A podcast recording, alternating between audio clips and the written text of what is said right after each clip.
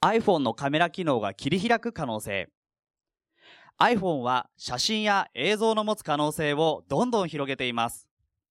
このイベントでは映像作家の岩本康則氏と水中カメラマンの石川はじめ氏によるトークショーの形で実際に漁師が iPhone で撮影した作品やその制作秘話などをご紹介しながら iPhone のカメラとしての魅力と可能性を語り合います。MC は雑誌スイッチコヨーテの編集長の新井俊則氏。素晴らしい写真や映像を一瞬で世界に配信できる iPhone が未来にどんな影響を与えるのか。3人の興味深いトークをお楽しみください。それでは皆様前方のスクリーンにご注目ください。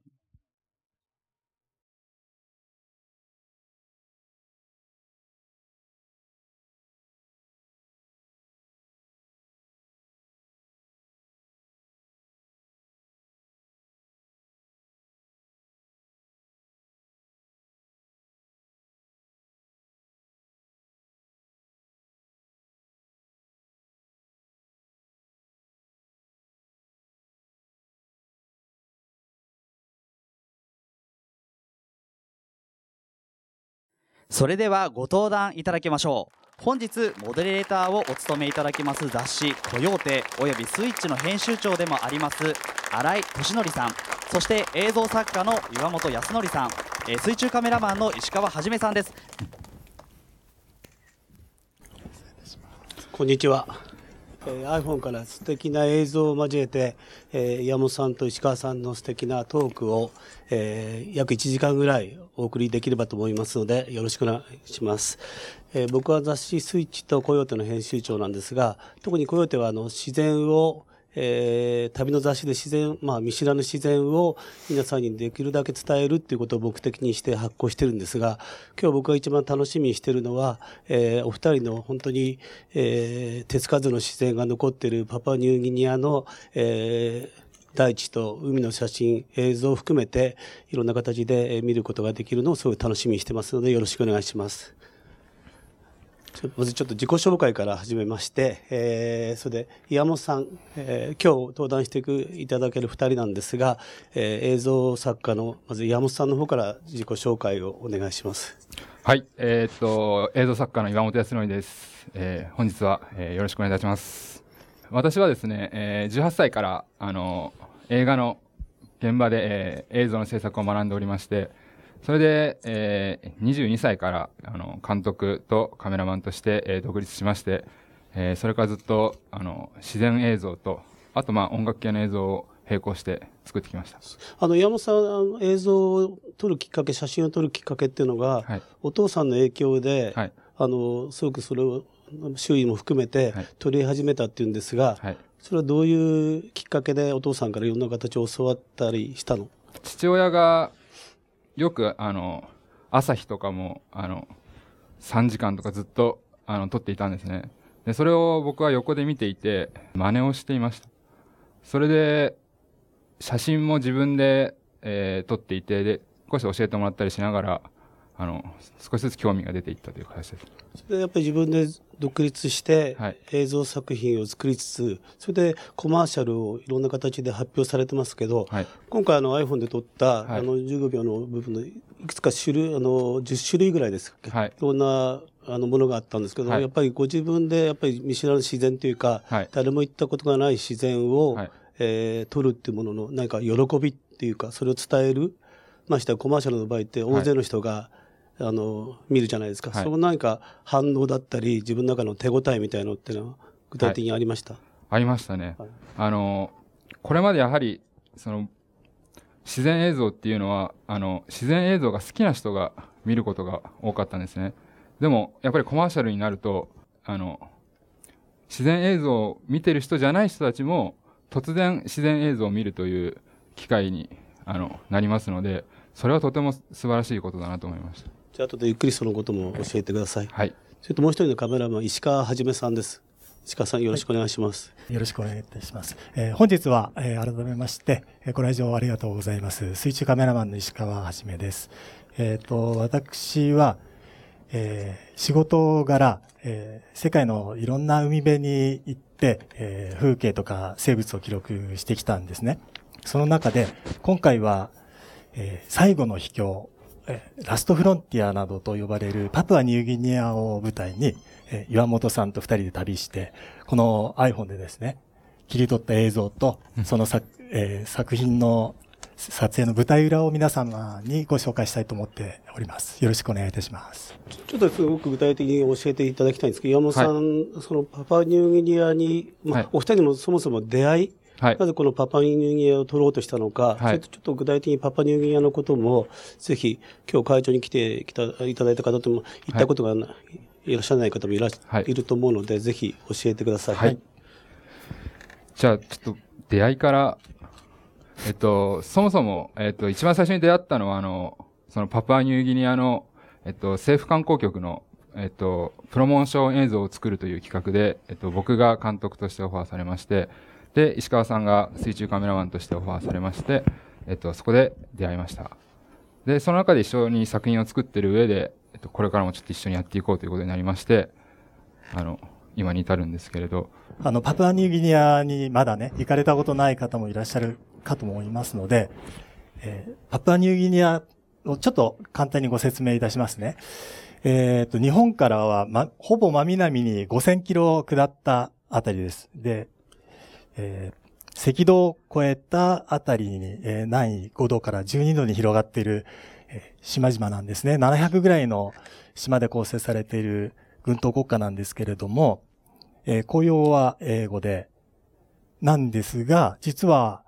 世界で最も言語の多い国と言われてましてね、800ほどの言葉があるということも聞いております。ということはつまり、えー、それほどまだ未開の場所もあって通信手段も、あの、それなりですね。だからこそ残ってる大自然があるという、そんなパプアニューギニアなんです。人口は、えっ、ー、と、日本の17分の1、730万人ぐらいですね。えー、1平方キロに12人しか住んでないという、もう途方もない大自然の中で暮らしています。例えば、この今の映像を見てても、やっぱり手つかずの自然が残っている豊かな形、例えば海もそうですけど、ジャングルもそうなんですが、そのことの魅力みたいなのを具体的にお二人は、まあ、あの、実際に分け入ったわけですから、そのこともちょっと教えていただけますか？えっ、と、じゃあ、私、まあ、水中カメラマンなので、はいはい、あの、水の中の特徴をちょっと簡単にご説明させていただきますね。まず、パプアニューギニアの海の、私の個人の見解なんですけど、とにかく魚が多いんです。あの、カメラを持って水に入りますと、魚が多すぎて水が見えないほどになることもあるんですよ。それと、あとですね、サンゴ礁。このサンゴはもう圧倒的でして、えー、世界有数の、えー、美しい海数ある中でも、とに、特にサンゴに関してはトップクラスだと思うんですよね。あの、サンゴが美しいということは、そこに生息している生物の数が多いという指標になるんですね。はい。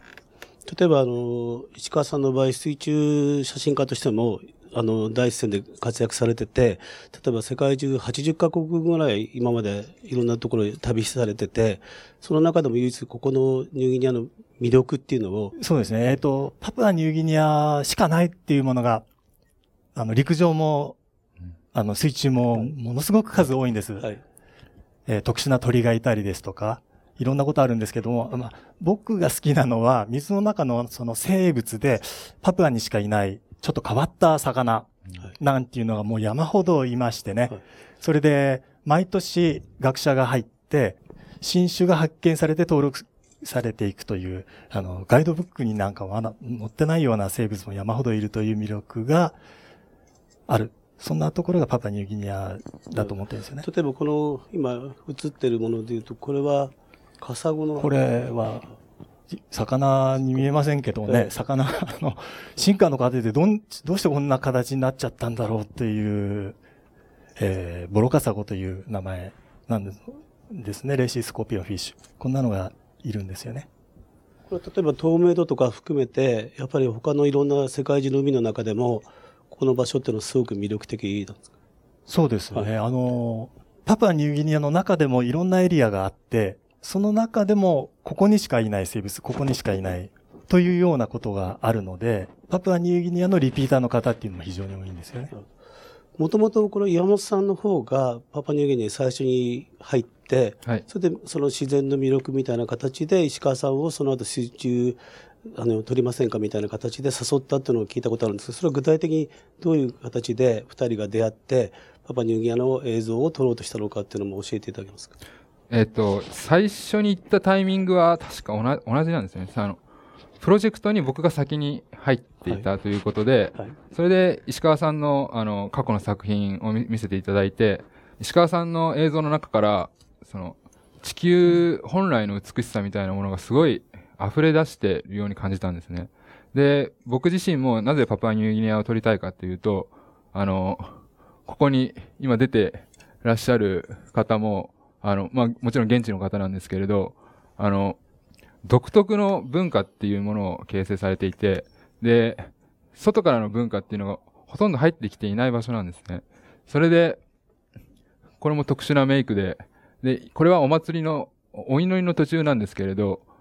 このパプアニューギニアの中にいる人々っていうのは、あの僕らが思ってる、その人間界というよりも、自然界の中に存在する自然物としての人間という雰囲気がすごくありまして、で、その雰囲気を感じたのはもうここが初めてで、それで、このパパニューギニアの魅力というのに、石川さんの作品も必ず合うと思いまして、で、一緒に作ろうという形になりました。あの今日この15秒のところ、はいあのあの一本ずつ見せていただいたんですが、はい特別にそのいろんなメイキング的なものも、はい。えー今日あお二人が作ってきていあただけたっていうので、はいそのことをちょっと具体的に見ながら、はいちょっと具体的にその魅力みたいなのをもうはいちょっと分け入れればと思うので、はい。すいません、お願いします。はい。えーっとですね、あの、先ほど見ていただいたあの、15秒ずつの CM とは別に、あの、私と石川さん2人で作った3分の、えあの、映像作品がございまして、えっと、それを最後に、えっと、見ていただきたいと思っています。で、これからそれを作っていく過程を、あの、メイキングとしていくつかまとめてきましたので、その説明をさせていただきたいと思います。えっと、まずこちらなんですけれど、あの、見ての通りカヌーを、えっと、漕いでるところを、あの、後ろから撮影したという、えーこれは映像から抜き出した静止画なんですけれど、この男性は、あの、さっき CM になったあの、15秒の朝日のシーンを撮っている時に仲良くなった現地の方なんですね。あの、朝日を撮るのってのは3時間も4時間もかかりますので、あの、その間に、あの、現地の方とコミュニケーションを取るっていうのが、自分が初めて行く土地での撮影の、あの、とても大事なことだと思うんですけれど、えっと、その朝日を撮影しているときに、あの、現地の方に僕は、カヌー、カヌーに乗って撮影をしたいとお願いしたんですね。で、なんで最初からカヌーに乗ってとお願いしたかと言いますと、あの、iPhone のスローモーション機能を、あの、ぜひカヌーの後ろで使いたいと、それは日本にいる時から構想していたんですね。えっと、それをなぜわざわざカヌーの後ろでスローモーション機能を使いたいかと言いますと、見ての通り、あの、すごい不安定な場所で撮影しているんです。で、これまでスローモーションを撮るカメラといったら、もうすごい高価で、あの、こ、このようなリスクが高いところでは、すごいたくさん予算があるところ以外ではできなかったんですね。それで、できたとしても、この角度ならできても横に、横から撮る、前から撮るなどは絶対できなかったので、でも iPhone でしたら、あの、先ほど石川さんの CM もあの水中で撮られたのでわかるように、あの、ハウジングもありますし、で、軽いし、バランスも取りやすいので、絶対に、この、こういうリスキーな場所で撮ることが可能になり、それがまたすごい、その、他のカメラとの違いにもなってくると思ったので、最初からこれは狙っていたカットなんです。あの、自然分け入るときって、やっぱりなるべく自然に負担をかけないというのが一番、それは登山の人でも、はい。あの、海を潜る人でも大事な原則だと思うんですけど、やっぱり iPhone、その、はい。があることによって、はいやっぱり今まで写真家としていろんな形の機能を含めて、はいいろんな機材を使ってきたけど、やっぱりその部分のはるかに有効性っていうか、はい自然に入るときに、はい。やっぱり圧倒的な、圧倒的に、はいはい。差が出ますよね。魅力があると思います。はいあの、そもそも、えっと、サイズの大きい機材ですと、うんあの、機材の重さだけでなく人間の数も必要になってはい。きますよね。それで大人数で動いて、で、カヌーに大に大人数なんて乗れませんから、あの大きなボートを借りて、あの、取ったりすると、それは大きな負担になると思います。でも iPhone なら、一人で、これまで大規模な機材がないとできなかったことまでできるっていうのは、そ自然を撮る上でかなりいいことだと思いますね。やっぱりそれは普通のカメラと比べても、やっぱこの社会深度だったり、はい。全くあのむしろ優れたところ多いですもんね、この色合いとか、コン iPhone トラスト、はい。色彩、色はとても綺麗ですし、あの、今、被写界深度という話が出ましたけれど、あの、外部レンズ、あの、iPhone に取り付ける、あの元から付いているレンズではなくて、今ちょっと今日用意してきたんですけれど、これは望遠レンズなんですね。で、あの、ここにフォーカスリングが付いてまして、自分でフォーカスも取れます。で、ボケ足も作れます。で、これ広角レンズで、えーこれはアメリカの会社が作っているんですけれど、あの、そもそも、あの、映画のレンズを作るような技術を持った会社が、えー iPhone のためのレンズを今作り始めているんですね。で、映画のレンズなんて言ったら、もう、ものすごく何百万、何千万の世界の中、で、デジタル一眼レフのレンズでも、まあ、20万ぐらいからですよね。で、そんな中、iPhone のレンズ1万円しないのがほとんどなんですね。1 万円しない中、技術はその技術を使っているんです。で、で最初はちょっとまあ僕も半信半疑なところがありまして、あの、すごいたくさんレンズを試したんですね。比べてみたんです。そしたらやはり、あの、その映画の技術レンズの技術を使っているようなレンズは歪みもありませんし、あの、すごいやっぱり綺麗なんですね。なので、その、もちろん、どのレンズもいいわけではないんですけれど、きちっと選べば、最高のレンズがあるので、機材が小さくなることによって、やはり、その、新たな機材っていうのを持っていけるようになるんですね。で、今はもう、すごい、その、多種多様な機材がありまして、その分、他の機材を持っていって撮影の幅が広がるっていうのはあると思います。実際あの僕の知ってるカメラも例えば藤原信也さんでも、あとコマーシャルでも栗上和美さんでもやっぱ iPhone でいろんな形の作品撮りを最近行ってるんですよ。多分その辺のことの、まあ一番カメラマンの人がね、あの肌でいろんな機能の良さっていうのが分かってるから、やっぱその辺のことを一歩進んで、また違う作品撮りに挑戦しようっていうのが、単に自然だけじゃなくてい。ろんな形の風景写真だったり、ポートレートだったりっていうのが生まれてるのはすごく面白いなと思って、また違う機能がメディアを育てるってこともあるので、はい。多分それで雑誌だったり、あの、そういうウェブだったり、映像関係だったりっていうのが、どんどん変わってきたり、あと例えばサルガド、まあ自然を撮ってらっしゃるサルガドってカメラマンも、やっぱり昔はフィルムで撮ってたけど、やっぱりいろんなセキュリティの問題でデジカメに移行して、で、デジカメもいろんな形で砂漠行ったり、いろんな形だから、やっぱりどうしてもレンズが、あの、すぐに傷ついたりダメになるんで、最近こういう形でトライしてるんですね、iPhone で。でもまだそこのところのまだ彼自身の、えー世界観と踏み込んでるのがすごく機能がどんどんどんどん後押しして、はい。よりあの彼の目的例えば自然を撮るだったり、あとこういう先住民族の人たちを撮るっていうの、まあ彼自身はブラジルで熱帯雨林の再生みたいなのをやってるんで、それはすごく大きな、あの、なんていうかな、一歩を記すような、はい。後押しするような形だと思うんですが、はい。えっ、と、それですね。ちょっと、この、えー写真を撮っ撮った時の、えーメイキングをビデオとしてまとめてきましたので、ちょっとご覧いただきたいと思います。で、これはちょっとあの、スローモーションにしていないところなんですけど、スローモーションは最後に見ていただくとして、えーこれはカヌーの前に貼り付けて iPhone を撮っている映像です。もうすごく、えー、臨場感があり、で、これも、カヌーに置いてですね、撮っている映像です。そして、えーっと、こちらは今、あの、カヌーを漕いでいた、えー男性の家族の方なんですけれど、えー私が行くと伝えていたら、あの、出迎えの清掃で出迎えてくださいまして、あの、とても、あの、おしゃれですね。で、どのような時にあのそのような清掃をするかと言いますと、あのまあ、先ほど言いましたお祭りやお祈り、と人を出迎えるときなどに、えっ、と、清掃して、もう本当日本人がおしゃれをしたり、着物を着たり、浴衣を着るのと同じだと思います。今の高床式の住居に住まれていて、そして、えっ、と、近くにはこのようなハイビスカスや、豊かな自然があります。そして実際に、えっ、と、この方たちはその、今の、さっきの男性の家族なんですけれど、iPhone で撮影をして、撮影したものをその場で、えっと、iPhone で見せる。でそういうことをすると、あの、とても、あの、喜んでいただいて、あの、撮影に協力的になっていただけるんですね。で、このような地域ですと、初めて、あの、ビデオを見るっていう方はたくさんいらっしゃいますので、もう、すごく、あの、喜んでくださいます。で、これは、あの、火をつけてるところを、まあ、いろんなレンズを使って撮影したものなんですけど、やはりレンズを変えるだけで、その、すごくアップになったり、広くなったり、印象がどんどん変わるので、レンズはたくさん変えて撮影しします。で、これはメイクをしているところですね。これは望遠レンズをつけて、とても寄って、後ろのボケ感とかもわかると思います。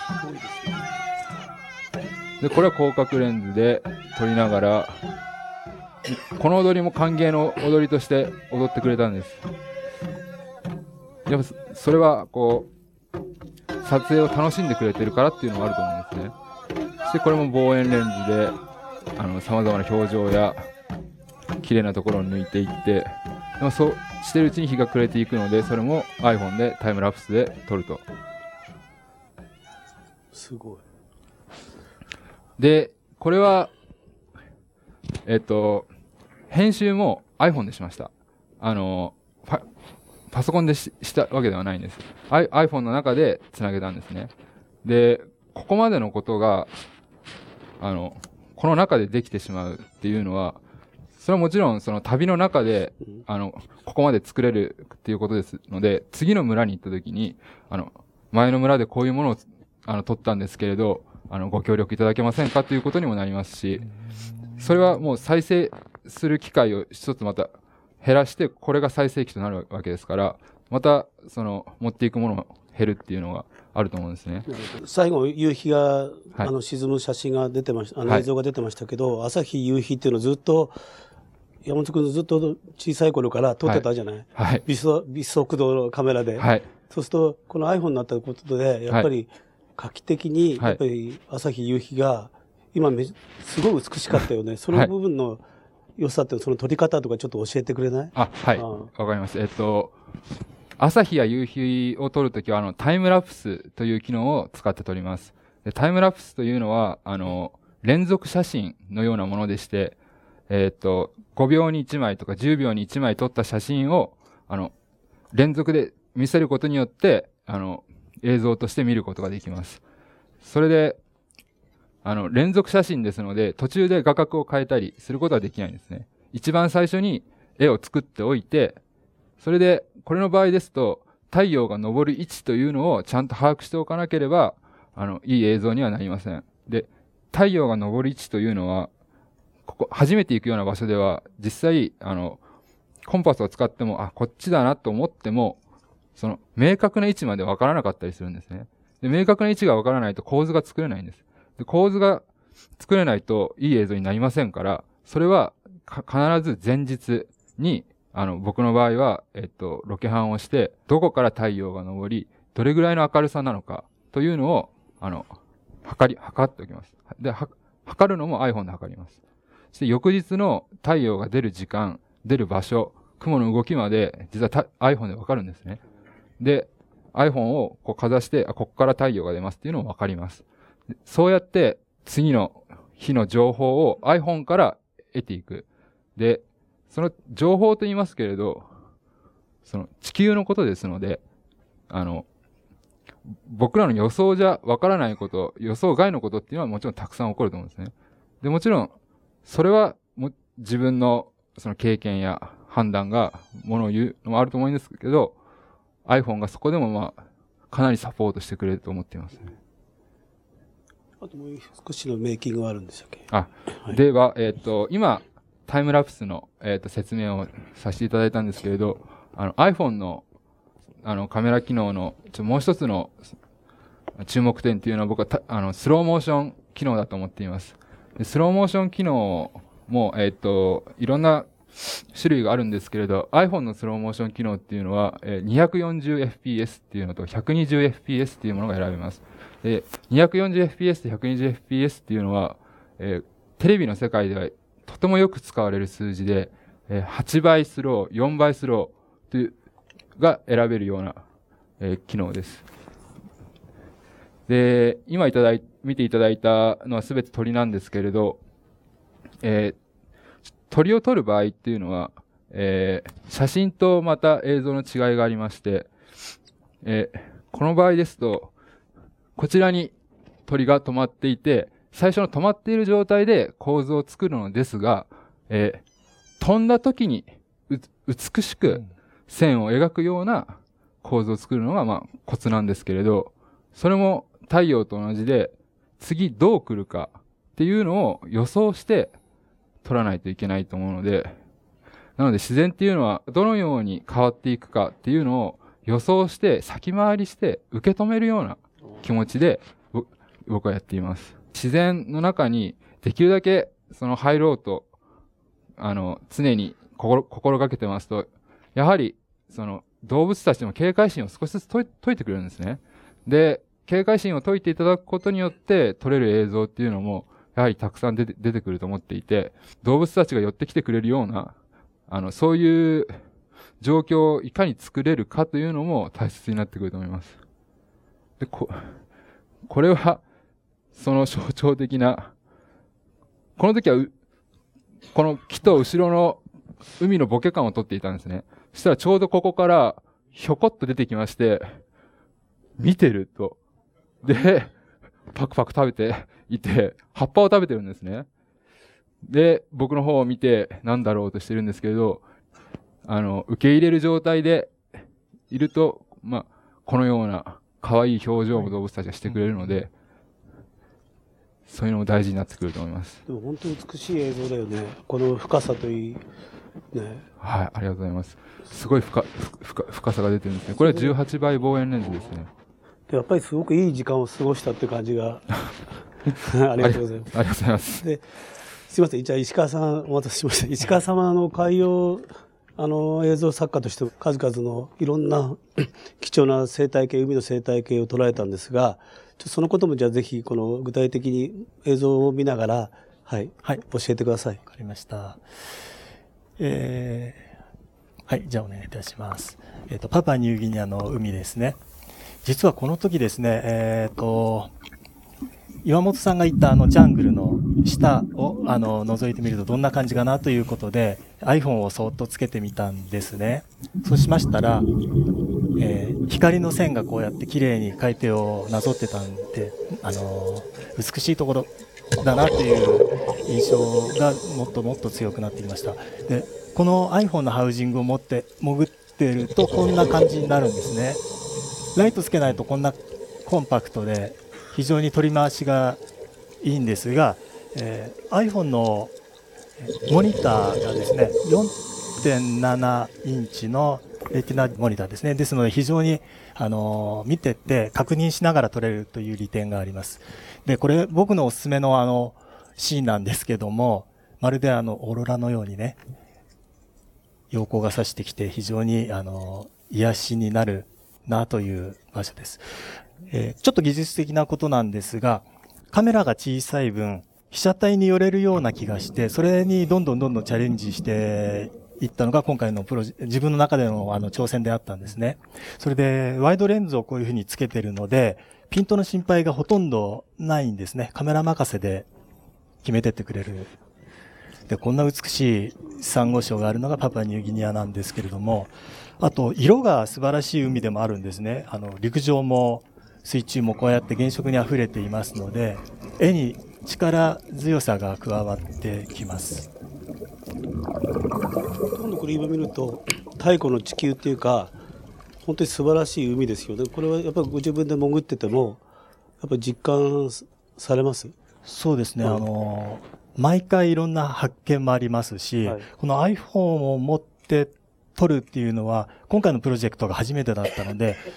最初どういうふうに映るのかちょっと心配でもあったんです。あの、実はこのハウジングがですね、プロジェクトまでに間に間に合うかどうか分かんなかったんで、ギリギリでしたね。ほとんどギリギリで、で、アメリカから届いたプロトタイプを持って二人で出かけたということだったので、初日なんかはもう本当これで水入んないんだろうな、なんていう。本当に、撮影終わってから iPhone が水浸しになってないことを確認して喜ぶという状態から。だから、始めましたね。まあ、プロでありながらも、きっとあの、スタート地点は皆さんと同じで、うんどんな風なんだろうな、iPhone はっていうようなところから手探りで撮っていったんですよね。なるほどね。でやっぱり難しい生態系、やっぱ豊かな海だから、いっぱい、あの、いろんな種類の、あの、魚がいると思うんですけど、はい。それの映像も少しは見れるのかな？えっ、と、ダイバーの皆様だったらほとんどお分かりだと思うんですけど、こうやって砂地に住んでるハゼというのは非常に警戒心が強くて、初めはこうやって巣穴に入って出てこないんですよ。それで、この iPhone を巣穴の前に立てかけて、離れてちょっと待ってみたんですね。10分ぐらい待ったら、やっとこうやって、でも警戒心の塊みたいな顔してるんですよ。一方でですね、この共生するエビの動きが非常にユニークで、いろんなものを巣穴から出してきたり、あとは、この、ハゼをですね、クリーニングしてみたり、ずっと見ていても飽きないような、一本番組できるんじゃないかなっていうような、そんなものが撮れて、ちょっとラッキーだったんですね。あと、魚ってこんな風に、当たり前なんでしょうけど、きっと逆さまに泳いでこれるとかね、こんなぴょんぴょんしてなん、なんなんだろうなっていうようなのが、かなり離れていても、モニターが大きいので、えー置いてても見見れるんですね、離れていてもですね。これはカニハゼという魚なんですけれども、カニの、カニの目のように模様が入ってて非常にユニークなんですよね。で、熊の実なんかは、えーどんどん近づいてきて、こうやって、撮ってくれみたいな感じでですね、この目隠れますもんね。うん、楽しく撮れました。えーホワイトチップシャークなんですけど、水槽でもない限りこんな近くで撮影したり見るってことはできないんですけれども、これも、この iPhone の筐体が小さいから、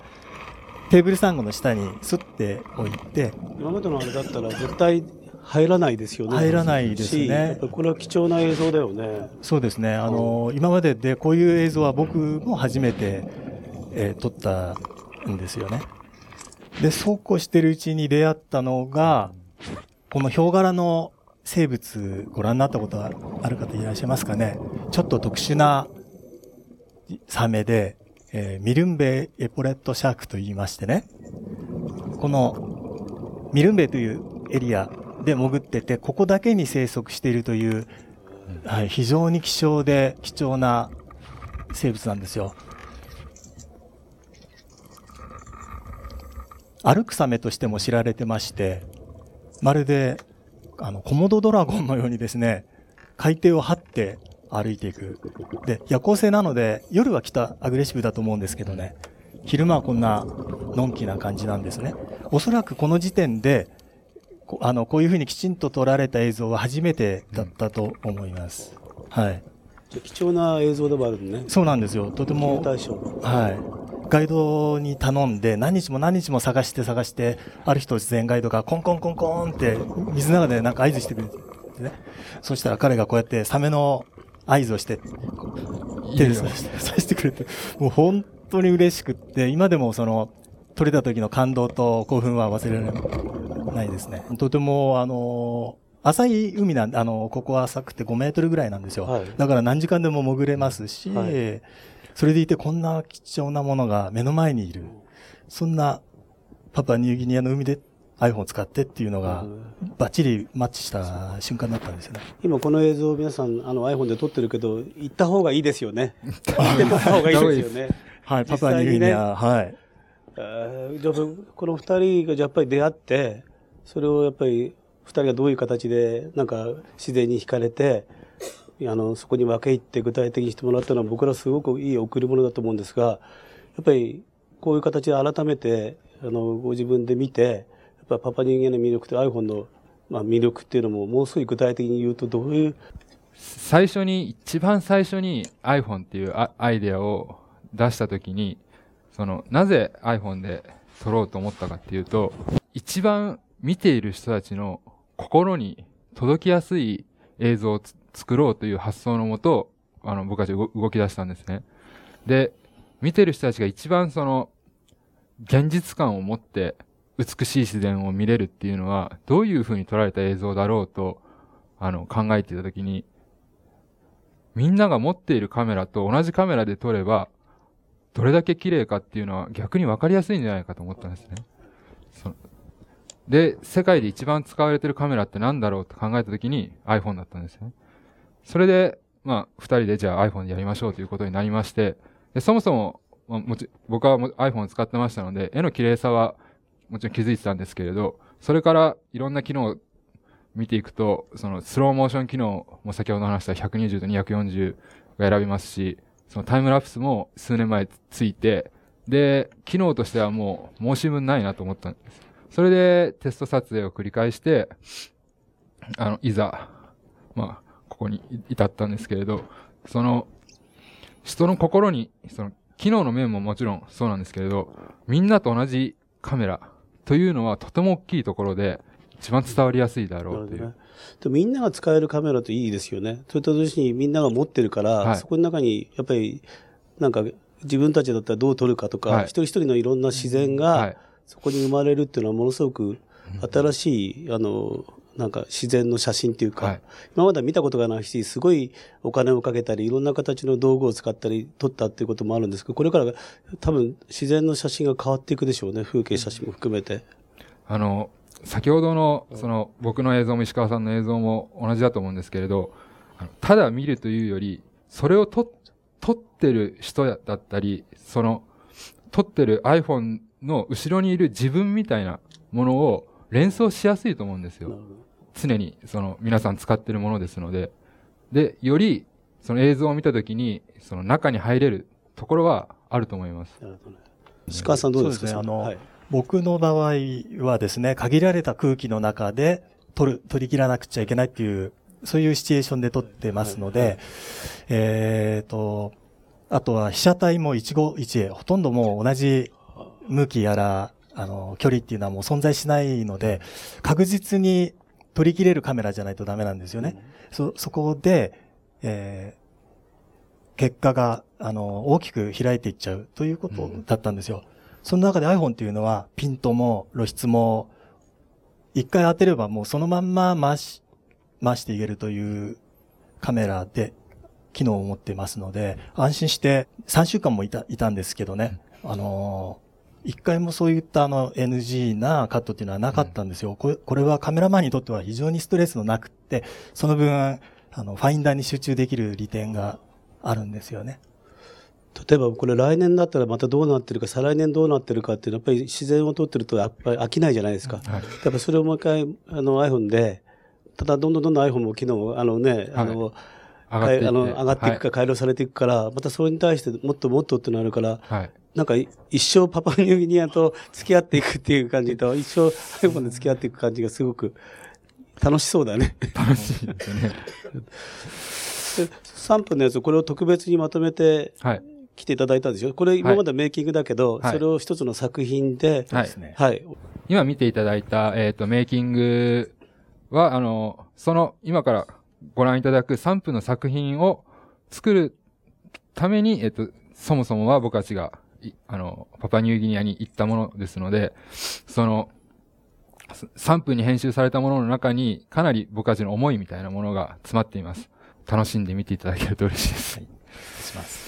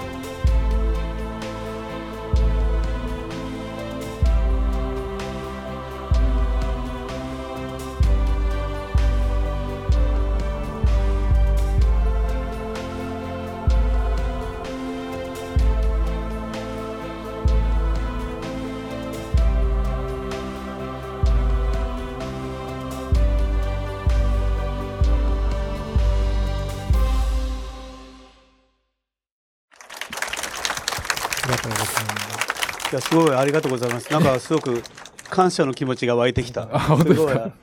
綺麗ですね。ありがとうございます。で僕ばっかり質問ばっかりあのお二人にしてたんですがせっかくなので、えー山本さん石川さんにいろんな質問あればせっかくの機会なので何でもいいですよね何でも大丈夫です自然のことでもいいし iPhone のことでもいいし何か手を挙げていただければどなたかいらっしゃいますか？どうぞあの、いわゆるまあフィルムの時代ってもうちょっとラチチュードが広くてデジタルになってちょっと狭くなったっていうのがあると思うんですけど、そういったところってあまりあの iPhone 使っても感じないところですかね？やはりどのカメラにもありますよね、それは。で、そのカメラごとの特徴っていうものがあって、その、どの環境にも、その特徴をよく活かせることが絶対できると思っています。で、その気持ちで臨んだのが、まあ先ほどの作品で、従来からのカメラとの向き合い方とそこは同じだと思いますね。石川さんどうですか？そうですね。あのーフィルム時代も、このフィルムじゃないと表現できないというようなことで、みんなこだわったんですね、僕たち。そんな思いでデジタルになって、それは、あの、フィルムとデジタルを比べるっていうこと時点でもうちょっと違う、あの、ことに考えなくちゃいけないんだなって、カメラマンの方方がちょっとそういうことができずに引きずってるのが、まだそんな段階です。で、デジタルっていうのはもっともっといろんな可能性もあって、ラチチュードっていうことにこだわるんでしたら、まあ、本当にそういう時代の話がしたくなっちゃうんですけどね。はい。でもやっぱりあの、さっきのあの、サメの写真、映像でもそうなんですけど、やっぱり僕らなんかは、なんか新しい発見、もちろんいろんな細やかないろんなものもあるでしょうけど、あの、新しい発見をしていくっていうことの自然との付き合いがさっき山本さんがおっしゃってたけど、やっぱりもう一歩先の自然に触れるっていうか、寄り添うこともできるっていうことはすごく貴重な経験を、これから、あの、の人たちはしていくことができるんじゃないか。あの、ね、いろんな賢者の人たちが大きな一歩を記したけど、その後一般の人たちが行けるっていうことが、なんかすごく大事な、うんあの、自然との付き合いで、その自然から得たものをどう、またみんなに、あの、ね、えー送るかっていうこと。それは多分僕らにとっても、メディアにとっても、例えばこれから観光を含めて大事なことなんじゃないかなっていうのをすごく感じましたね。はい。ありがとうございます。他にご質問ある？えーお二人のあの貴重なお美しい映像ありがとうございました。えっと、石川さんの方にあのお伺いしたいんですけれども、少し技術的なあのお話で恐縮なんですが、あの iPhone ですとあの画面のタッチをあのベースにしたあの操作っていうのが多いかと思うんですけど、そうね。はい。そうした時にこのハウジングに入れてしまうと、そういった点がこう難しいのかなっていうふうにちょっと思ったんですが、はい。そうした点も含めて何か技術的な難しさといったものは、あの、あったら少し教えていただければと思います。あの、このハウジングのメーカー、ウォーターショットという会社はアプリも出してましてね。それで、ボタンの操作は、えっ、と、モニターの端っこに全部集約されてまして、それだけ押せるようになっている簡単なものなんですよ。ですので、あの、細かいことはできませんが、えー水中でこれがないと困ったなっていうようなことは特にないんですね。それよりもチャンスに強いというさ、あの先ほどのようなシチュエーションでは、そっちが優先して取れた方が大きかったものですから、この、うーん、まあいろいろあれば欲しくなっちゃうんですけども、なくても全く問題はないと思思ってるんですね、自分では。はい。よろしいですか？じゃあ、他、じゃあ、えっ、と、二つ質問があるんですけども、一つ目は、えーお二人に、えー薄暗いシーンでですね、その画像がまあ荒くならずに撮る何かコツがあれば教えていただきたいというのが一つ目で、あと二つ目は石川さんの方、あの、エビの映像とかですね、ああいう、こう非常にこう近いシーンでこう撮るときになんかレンズは特別な、あの、ワイドなのか、その特別なものを使ってるのかちょっと教えていただければと思います。えっと、薄暗いシーンについて、えっと、説明させていただきます。えっと、薄暗いシーンを撮るときは、えー、もちろん、あの、照明を使うことはよくあります。で、照明を使わずに自然の中で薄暗いシーンをかっこよく撮るときは、えっと、僕の場合は、えーシルエットを使ったり、どこか明るい、あの、月、月や星など、あの、をバックに、あの、シルエットを被せたり、そういうことをして、その薄暗さを生かした、あの、美しさを作ろうとしています。その、薄暗い時に明るく撮りたいとは思うんですけれど、薄暗い中を明るく撮るよりも、薄、薄暗さを活かした綺麗さを目指す方が、あの、よりいい映像になると僕は思っています。えっ、と、マクロが効くわけではないんですね。ただ最低、最短撮影距離も20センチぐらいだと思います。ですので、あの、被写体にできるだけ、えー寄って撮るっていうのが水中撮影の基本ですので、そういった、えーチャレンジを毎回被写体にかけていけば、ああいったマクロレンズで撮ったような映像になるんですね。はい。はい。ありがとうございます。そろそろあれ時間なので最後の質問に行きたいと思うんですけどどなたかいらっしゃいますか？次に立ってらっしゃるあそちらです iPhone じゃなくてちょっとニューギニアのことでお聞きしたくて、まあ、今回多分自然をメインにずっと取られてたと思うんですけども、あのー多分ニューギニアって結構その入港許可とか、まあ、向こうの治安によっては、こう、行けることができないとか多分許可があったと思うんですが、今回そういったその撮影に行くまでの上でトラブルといいますか、こう街の中ではあまりそういう機材とか出さないとか、あくまで自然メインだけで撮ったりとか、そういったところ、どういったところを気をつけて、今回撮影なされたのかなっていうのをちょっとお聞きしたいなと思います。えっと、一つ、あの、誤解を解きますと、えっと、街はございません。あの、着いてすぐジャングルです。首都に着いて、で、首都で乗り換えて、で、あの、もうジャングルへ向かって、で、えっと、今回はもう飛行機降りてまた、そこから車でちょっと移動してまたそこから徒歩とかなんですけど、えーっと、普段は、えっと、船を使ったりして、えっと、もう、ほとんどが道がないところなんですね。その道があるところっていうのは文明が入っているところで、あの、道がないところこそ、本当の、その未開の地と僕は思っていて、で、道がないところのもう何百キロ先まで行くので、やっぱりそこは船を使ったりします。はい、僕はもう海だけですので、水と思いません。は いで僕今度ねあのこの映像を見ながらあのコヨーテとコヨーテの紙面でパパニューギニアと iPhone のやつのやっぱりなんかダブルで特集したいなと思ったのはその次にあの単に映像美しいだけではなくてなんか生態系の話だったりあとその例えばこの先住民族の人たちの記録だったりっていうのはなんかもう一個分け入ったものをすごくもっともっと知りたいって思ったので今日は本当に貴重な僕自身があの経験だったので本当にありがとうございました。改めてもう一回自己紹あの紹介させてください。岩本さんと石川さんでした。今日はありがとうございました。ありがとうございました。どうもありがとうございました。